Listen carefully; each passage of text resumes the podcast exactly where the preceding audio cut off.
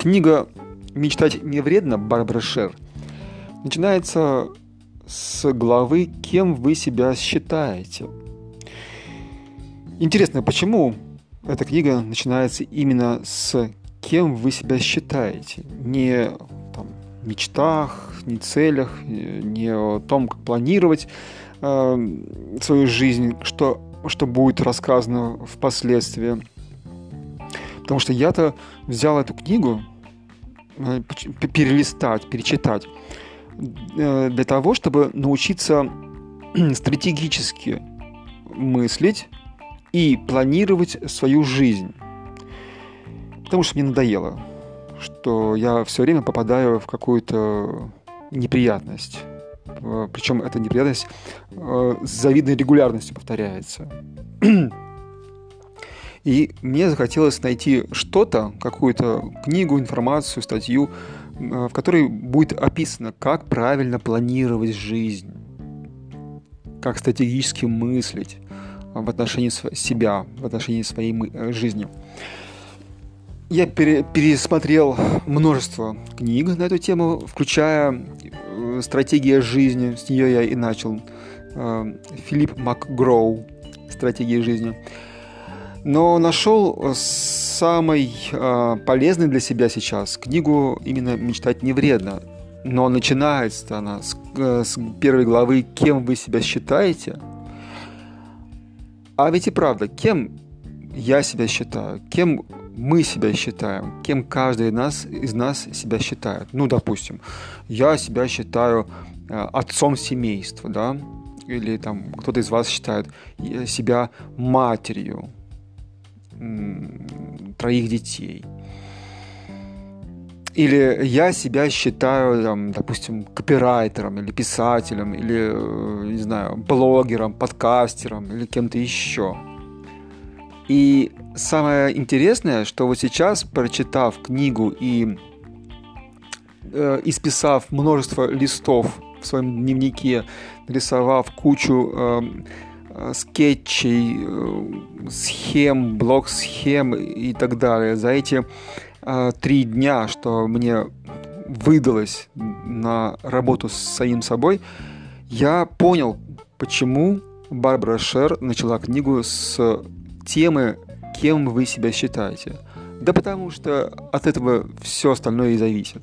Да потому что именно из этого и происходит все остальное планирование. Если человек себя, себя считает, ну, например, водителем грузовика, дальнобойщиком, то, конечно же, он будет планировать свою жизнь, исходя из этого. А если он допустим, ездит э, в дальние края, там он дальнобойщик, но считает себя непризнанным э, писателем, романистом. Вот он, или там э, не, нереализованный О. Генри, нереализованный Джек Лондон, например. За, сидит он такой за баранкой своей фуры, дальнобойщик, и думает, блин, а ведь я, я непризнанный писатель. Мне бы рассказы писать, мне бы там э, ну, разумеется, это то, что я сейчас рассказываю, автобиографично, потому что я как раз всегда в детстве, в детстве э, мечтал стать э, водителем-дальнобойщиком. И вот мне сейчас вылезло это перед вами. И, разумеется, я считал себя всегда э, писателем. И вот это как раз и мешало мне всегда, оказывается, и мешает мне всегда. То есть я проанализировал свою жизнь, начиная с 20 лет, когда я начал вести э, свой дневник, ну, я начал вести дневник еще раньше, но про, ну, как сказать, э, детально записывать свою жизнь я начал вот э, начиная с 20 лет. И вот я вернулся к своим дневникам, пролистал их, прочитал, перечитал, перечитал, перечитал еще и еще раз перечитал.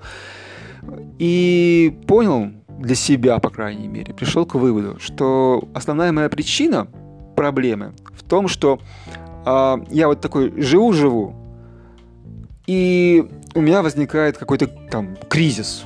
во-первых, у меня э, никогда не было э, плана жизни там на и цели, и стратегии там, на, на жизнь, например, на э, 5 лет, на 10 лет, на 40 лет. Ну, не говоря уже о том, чтобы запланировать э, жизнь там, на 3 месяца или на месяц, или хотя бы на день. И, конечно же, не имея... Э, да, но почему не было? Потому что э, мне всегда было непонятно, кем я являюсь. Кем вы себя считаете? Кем я себя считаю? Мне всегда было сложно понять это. В другой книге Барбара Шер э, «Отказываясь выбирать» рассказывается про сканеров, которые никогда не могут остановиться на чем-то одном. И я, я вот как раз один из них. И если вы тоже один или одна из них, то добро пожаловать в мой подкаст. Я вам дальше сейчас э, и, под, и в последующем что-то расскажу об этом. А, и, и я не мог э, остановиться в выборе, кем я себя считаю. Вот я то себя считал одним человеком по профессии, то себя считал другим человеком по профессии. И вот а сейчас, а, когда я проанализировал, я понял, что у меня есть две, две ипостаси.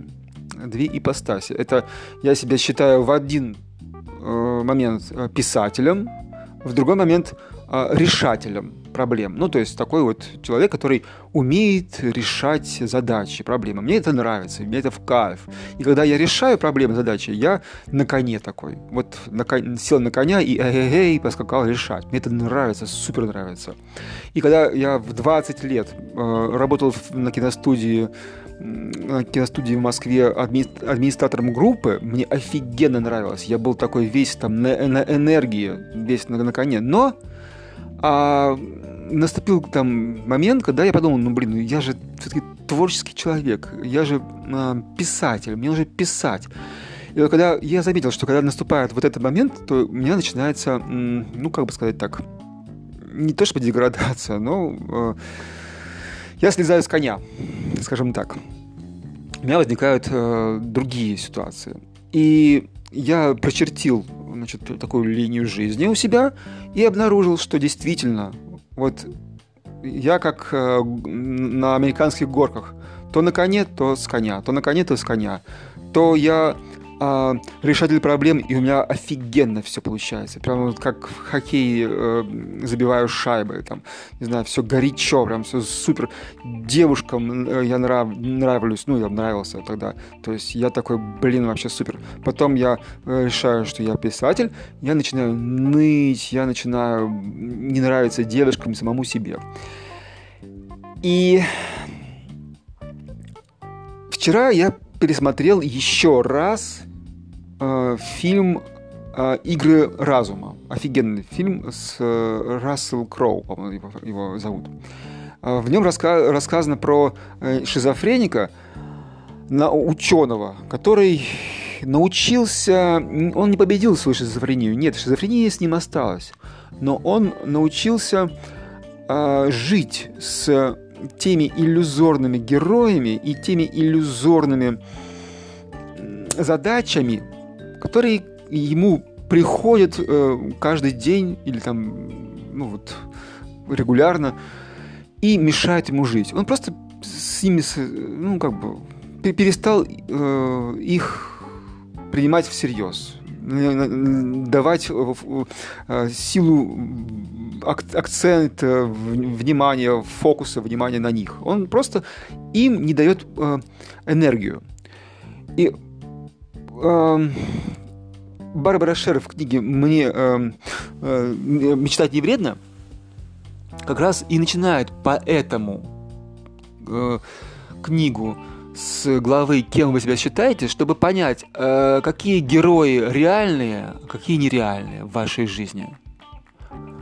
Вы себя считаете, допустим, офисным работником, это ваша реальная роль ипостась или нереальная, или то, что вы питаете иллюзию. Эм, вы эм, работая на работе, вы действительно хотите работать на работе, или вы хотите уйти с работы и работать там писателем, художником, я не знаю, кем там, творцом. Что из этого является реальным? Потому что если вы питаете иллюзорных героев и живете этим и пытаетесь спланировать свою жизнь именно а, для иллюзорного героя, для иллюзорной задачи, для шизофренической задачи, то ваша жизнь будет шизофреничной, она будет неудачной. Если же вы будете питать реального себя, героя, того, с кем вы родились, то вы можете планировать свою жизнь именно для реального героя и постичь удачу. На этом я заканчиваю этот выпуск. Спасибо за внимание. thank you